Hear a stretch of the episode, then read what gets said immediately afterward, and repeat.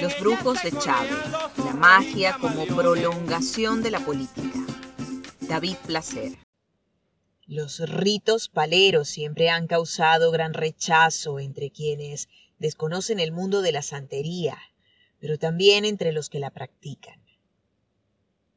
Los brujos que trabajan con magia blanca rezan a Jesucristo, usan el sol para dar energía a los menjunjes y hacen sus ritos puertas afuera, en las montañas o en los ríos, sin ningún tipo de vergüenza.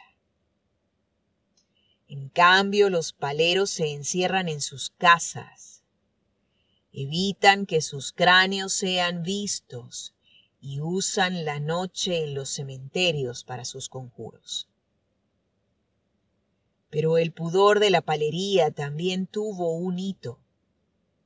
El momento en el que Hugo Chávez decidió exhumar el cadáver de Bolívar.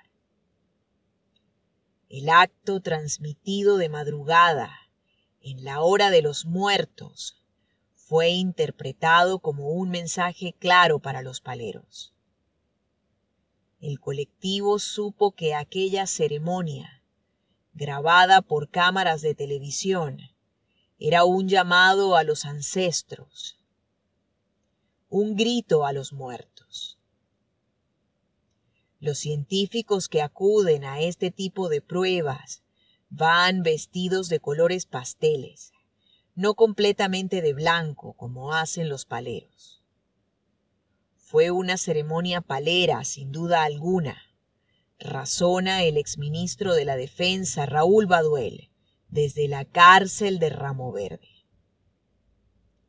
La transformación política de Chávez, el hombre que en campaña electoral en 1998 reconocía que en Cuba imperaba una dictadura, fue asentándose con cada viaje a La Habana, con cada llamada de consulta a Fidel Castro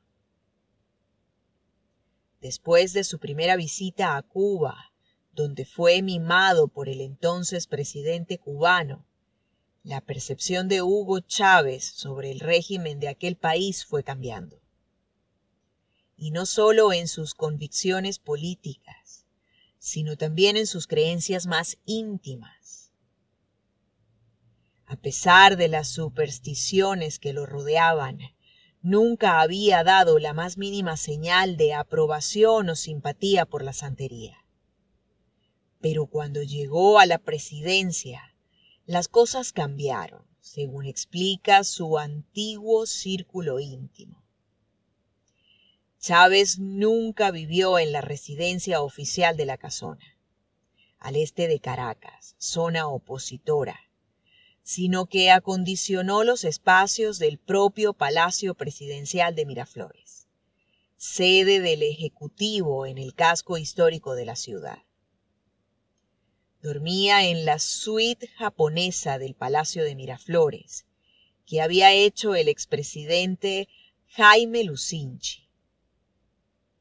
Gente cercana a él me comentó que allí se hicieron ritos de magia negra y sacrificio de animales.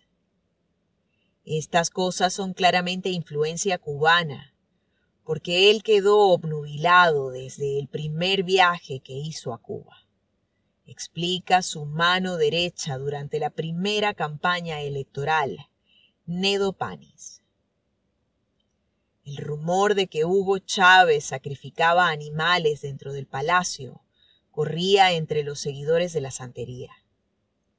Pero esa sombra extendida sobre la figura del presidente fallecido siempre ha sido desmentida por los allegados que estuvieron de su lado hasta el último momento.